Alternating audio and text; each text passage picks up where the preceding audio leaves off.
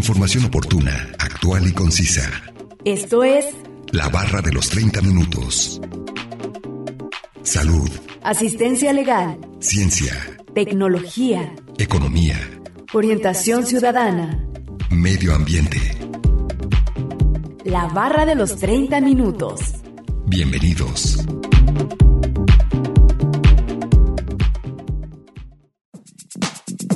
Se llama plaga cualquier ser vivo que resulta perjudicial para otro ser vivo de interés para el ser humano. Bienvenidos sean todos ustedes a la barra de los 30 minutos. Los saluda Gustavo Robles. Es un placer que nos sintonicen en el 104.7 de FM o en la página de internet udgtv.com diagonal radio udg diagonal colotlán. El día de hoy hablaremos acerca de las plagas y nos acompaña un especialista en el tema. Así que no se muevan y sigan sintonizándonos con este interesante tema que hemos preparado para ustedes. Comencemos a escuchar el primer fragmento de la entrevista e información adicional que hemos preparado.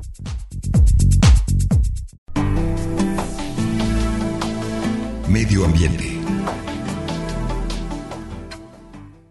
En todos los sentidos, mi, mi primera, mi primera respuesta sería eh, cuida los medios de las condiciones del medio ambiente para que los animalitos estén controlados. Ahora bien, y no se vuelva a insistir una plaga. Pues una mosca, pues no creo que se pueda considerar plaga para nadie. O sea, cuando una mosca volando entonces sale punto. Eh, pensemos, no perder de vista la, la cantidad. Ahora bien, no perdamos de vista también que son los criterios, porque puede ser una mosca, puede ser una plaga para una doméstica, una, una persona, este, una ama de casa. Entonces, ese sería como el primer factor. Ya después, pues ya te diría que habría que entrar a acciones de combate. La, la primera lógica sería tener un manejo integrado de plagas, es decir, primero condiciones de medio, físico, limpieza, cambio de hábitat para que no tenga las condiciones de riesgo, etcétera. Si esto tenemos que reforzarlo, bueno, hay que reforzarlo con, con sistemas de control primero, que son inocuos para el medio ambiente y para el ser humano, que no tengan ningún impacto ambiental ni impacto en la salud en ningún sentido. Para esto hay cientos de productos en el mercado que hay que buscar que tengan esas características, como sean productos que, que sean biodegradables, o en este caso hay ya mu- muchísimas moléculas eh, eh, permetinas o dietroides sintéticos, pentanetrinas, hipermetrinas, alfa-betacipetrinas, en fin. Hay un montón de moléculas ya sintéticas derivados de la flor de crisantemo que se están utilizando o también puedes utilizar sistemas completamente naturales como es el, uso de, de naturales que es una, una cacofonía porque al final cualquier epiletrina es natural eso eso pudiera funcionar. Y y un sistema técnico de aplicación que te podría yo te sugeriría que se pusiera en manos de un profesional un profesional, no una persona que nada más, como dicen coloquialmente, rocíe tu casa. No, no, no. Un profesional que pueda analizar las etapas biológicas que tiene el animalito que está controlando.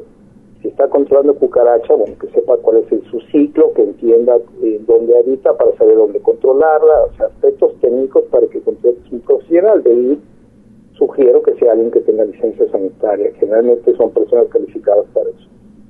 Sí, entonces ellos son los más aptos para hacer este tipo de, de combatir estas plagas, pues. Sí, evitar eh, el uso de, ah, mira, ve, cómprate este insecticida, jala muy bien y. No, ten cuidado, porque puedes utilizar un órgano fosforado, uno, este, un órgano carbomatado que lo que provocas es resistencia genética probablemente, porque la dosificación es importante, una sobredosificación la vuelve resistente, una subdosificación lo vuelve resistente, entonces este, pues, después vas a hablar de supercucarachas, ¿no? Las superplagas. No las puedes controlar porque si tú provocaste el, medio. Sí, además, eh, lo contradictorio también de esto podría ser que, que uno no sabe eh, qué cantidades estar utilizando para las diferentes plagas y también dónde rociarlas exactamente, porque a veces podemos tener, no sé, mascotas y, y les puede afectar este tipo de plaguicidas. Sí, sí, te pongo un ejemplo de una, un- una, persona X, su perrito tenía pulgas y le sugirieron un insecticida para el según su, ya se debe entender, roció el, perrito y sí, se le murieron las pulgas, pero nunca le explicaron que a los 15 minutos había que lavar al perro. Obviamente el perro se murió. Este, por vía dermática absorbió el insecticida y era un órgano fosforado y el perro el perro falleció. Entonces, ese mismo ejemplo tan sencillo lo puede poner un ser humano. Sea, tenemos que tener cuidado, los accidentes que se dan con insecticidas manejados de una manera poco profesional pueden provocar un accidente, pueden provocar una condición fatal.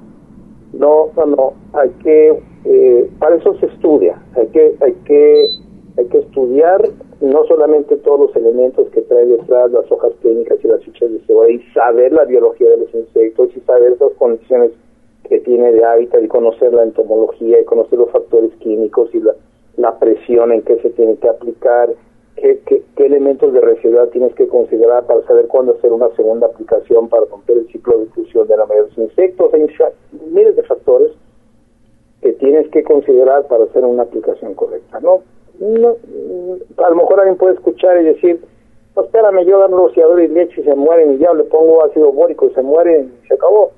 Pues sí, porque no era plaga. Posiblemente tenías una o dos cucarachas y con eso lo resolviste. Pero cuidado, porque si estás hablando de un producto químico, estás hablando de, que estás manipulando un producto que probablemente pudiera causarte un problema. Sí, al contrario, a veces en lugar de beneficioso sería perjudicial para las personas que ahí habitan. Es correcto, es correcto. Hay gente que tiene problemas de respiración o gente con enfermedades de POC. Este, tú pones un órgano fosforado, está en esta base de presión de vapor, los insecticidas te van a provocar un impacto directamente en tu salud. O hay gente que es sensible dermáticamente, que se, se llena de insecticidas. sucede mucho en el campo, eh, principalmente con el, uso de los paracuates, todo tipo de herbicidas. Es, digamos, lo mismo, pensemos la misma lógica, nada más que estamos hablando de, malas hierbas o malezas. Esto mismo, está utilizando una herbicida para matar una población mayor que está compitiendo contra un cultivo.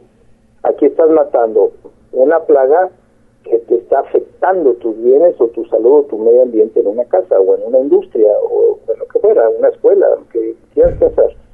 Este, y el uso de los insecticidas como tal tenemos que tener cuidado con su uso. Hay que pensarlo en la palabra que mencioné, que es el manejo integrado de la plaga. El manejo integrado de la plaga no solamente los factores de dónde viene, cómo controlar el medio ambiente, dónde viene, cómo hacer los bloqueos pertinentes para tu casa, pertinentes para tu casa o tu escuela o tu industria, lo que fuere, y luego pensar en el uso en uso de plaguicidas, los sistemas de control, y esos sistemas de control químico eh, requiere de un profesional para que sepa cómo usarlos. El gran problema que tenemos en México es que tú vas a cualquier eh, tienda de agroquímicos y tú pides, oye, ¿qué será bueno para matar cucarachas? Te pueden dar desde un paratión, un malatión, hasta un insecticida de uso urbano, que son aquellos que tienen un registro que dicen UR y que pueden ser 10 mm, veces menos dañinos para tu medio ambiente y para ti. Sin embargo, de cualquier manera te pueden impactar, porque en la dosis está el veneno. Es un factor. Piénsalo en ese sentido, hasta el agua es veneno, en el agua que te, tomes, ¿no? Si tomas un garrafón, pues probablemente este, mueras este, ahí con un problema de sobrehidratación. Sí, todo, todo va dependiendo a las dosis que se utilicen y más, eh, tenemos que tener más cuidado en estas que son químicos. Es correcto. Y que muchas veces no conocemos, a, a no ser que seamos expertos en el tema de mucho cuidado. Yo siempre sugiero que consideren, contraten a un experto, no, no, no, con riesgos. No olviden que nos pueden compartir sus temas de interés al 499-99, 242-33 y al 800-701-9999. Además pueden encontrarnos en Facebook como la barra de los 30 minutos. A continuación, escucharemos la cápsula informativa referente al tema de hoy. Tratamientos naturales para plagas y enfermedades de las plantas. Hay muchas sustancias ecológicas y naturales que pueden usar para combatirse las plagas y enfermedades de las plantas sin necesidad de recurrir a los productos químicos. Ajo. Una solución de ajo triturado con clavos en agua vaporizada sobre las plantas mantendrá alejadas a muchas plagas. Hojas de tomate.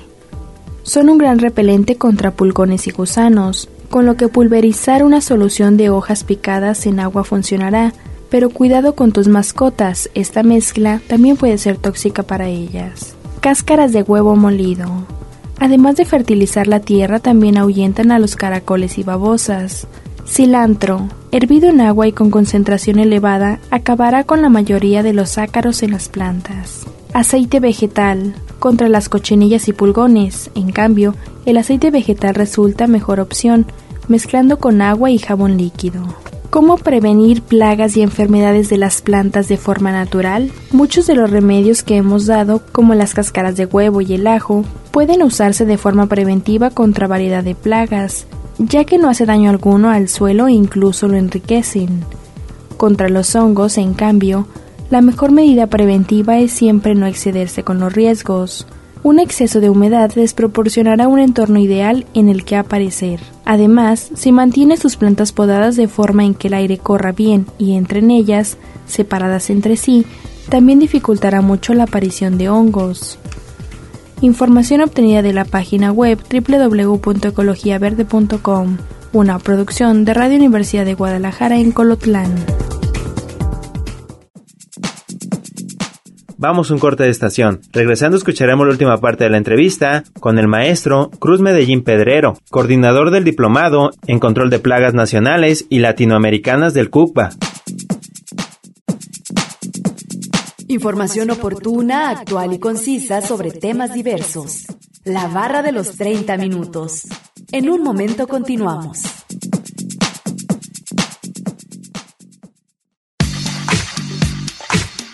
Conoce aspectos básicos de temáticas diversas. Esto es La Barra de los 30 Minutos. Estamos de regreso.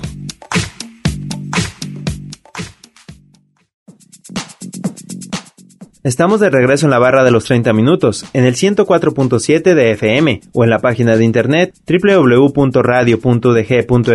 diagonal colotlán, escuchando el día de hoy el tema de las plagas. Vamos a escuchar la última parte de la entrevista con el maestro Cruz Medellín Pedrero, coordinador del Diplomado en Control de Plagas Nacionales y Latinoamericanas del CUCBA. Medio Ambiente. La, la, autoridad que regula a este, a este gremio es, eh, el COFEPRIS, la Secretaría de Salud también, y en las ventanillas de, de atención al COFEPRIS y toda una, una licencia sanitaria. Y esa licencia sanitaria, tú tienes que hacer un examen de conocimientos que COFEPRIS te pide para que te, te otorgue la licencia. Y ese examen de conocimientos, pues habla de eh, la profundidad que tú tienes de información suficiente para manejar plaguicidas, saber qué tipo de plaguicida, las características de los insectos, el tema de entomología, de biología, todo lo que mencioné, aunado a los aspectos obviamente de seguridad, el impacto toxicológico que pueda tener el producto. Este, para y todo una licencia. Ya sabes eso y tienes tu licencia, eso significa que es una persona preparada para, para manejarlo. Sí, maestro. Eh, ¿Y alguna vez, o sea, ya exterminada alguna plaga en una casa, puede volver a aparecer? Sí, si las condiciones de medio, eh, vamos a suponer, vamos a poner un ejemplo muy, voy a poner el ejemplo de la chinche de cama. Te llegas a contaminar de chinche de cama tu, tu, este, tu colchón, la primera, mm, la primera intención es agarrar el colchón y tirarlo. Y eso no, pues, no es una buena idea. No puedes controlar sin necesidad de tirarlo. Puedes la limpieza, mencioné, eh, es una costumbre de sacar los colchones al sol, recuerdos antes eh, se usaba eso, sí, una muy buena idea porque el sol, la luz solar eh, deshidrata a las chinches fácilmente, tienen la quitina o el exoesqueleto muy delgadito, entonces las deshidrata muy rápidamente y se mueren. Pero si eso lo, lo combinas, por eso hablo de manejo integrado, si lo combinas con una aplicación de, un plaguicida que sea adecuado para una, una, una cama una habitación, listo, resolviste el problema. Ok, listo, pones tus sábanas limpias, al mismo tiempo mandaste lavar tu ropa de cama, tus, este, colchas, etcétera, sábanas y demás, y todo quedó vaciado. Revisaste todos los marcos de tus puertas, rincones, cortinas, cortineros, bla, bla, bla, todo está bien, todo lo solucionaste. Palomita. Sin embargo, pasados 45 días o pasado un mes, el accidente sucede, que te levantas una chinche de cama de, de no te fuiste eh, este, en un viaje o, alguien entró a tu casa, un invitado traía en en el, en la falda un, una chinche que se pegó ahí, tú no sabes, o compraste algo en el propio mercado y ahí venía una chinche cargada y se llega a tu cama y se vuelve a, a acomodar, pues otra vez entramos en el proceso. Ok, entonces, ¿cuál es el, el tema? Bueno, que tienes que ser consistente con los procesos de limpieza, con los procesos de inspección, con los procesos de medio, porque el hecho de haberlo hecho una vez no te va a garantizar que va a quedar para siempre eh, controlado el tema, y, no vas a defender para siempre. Y así así te podría dar ejemplo para cada para cada plaga. Hay que estar eh, eh, constantemente verificando, teniendo condiciones de limpieza adecuada, en tu fábrica, en tu, en tu negocio, en tu casa, evitar los hacinamientos, evitar la basura, los hacinamientos de basura que te van a provocar moscas, evitar los, este, los detritus, todo lo que es tiradero, para que no tengas ahí uh, probabilidad de que se alimenten de ello las plagas. Pensar, estaba pensando ahorita en un momento en, en ratos novérgicos, que es una la rata de caño, bueno, pues lo primero es que pues cierra tus, tus cribas para que no ingresen a tu casa o a tu negocio o a tu fábrica. Y luego ya piensa en cebos o métodos de control. De ahí porque digo que es, se llama, el, concepto es manejo integrado. y eso tiene que ser permanente. Nada te va a garantizar para siempre. Sí, esto es impedirles estas entradas y, y la facilidad de que estén en nuestro hogar. O sea, quitarles ese hábitat eh, donde se puedan reproducir y, asentar ahí también su alimentación, obviamente. Es correcto. Por eso, por eso es tan importante, tan importante eh, conocer la biología. Si ahorita hablamos de, rata, eh, ratos modéricos, de la rata de, caña, o ratus ratus, que es el la rata de tejado, y tú dices, bueno, voy a tapar todas las cañerías, ¿cierto? Porque así voy a controlar, controlar eh, ratos no alérgicos, o rata de caño, o rata gris, o rata parda, que es veneno. Pero resulta que no es la especie que tenía, esta especie que tienes es, es este, de rata de tejado. Eh, o, entonces, ¿qué pasó? Estás teniendo condiciones de medio que no son las adecuadas para el, para el animalito, su control.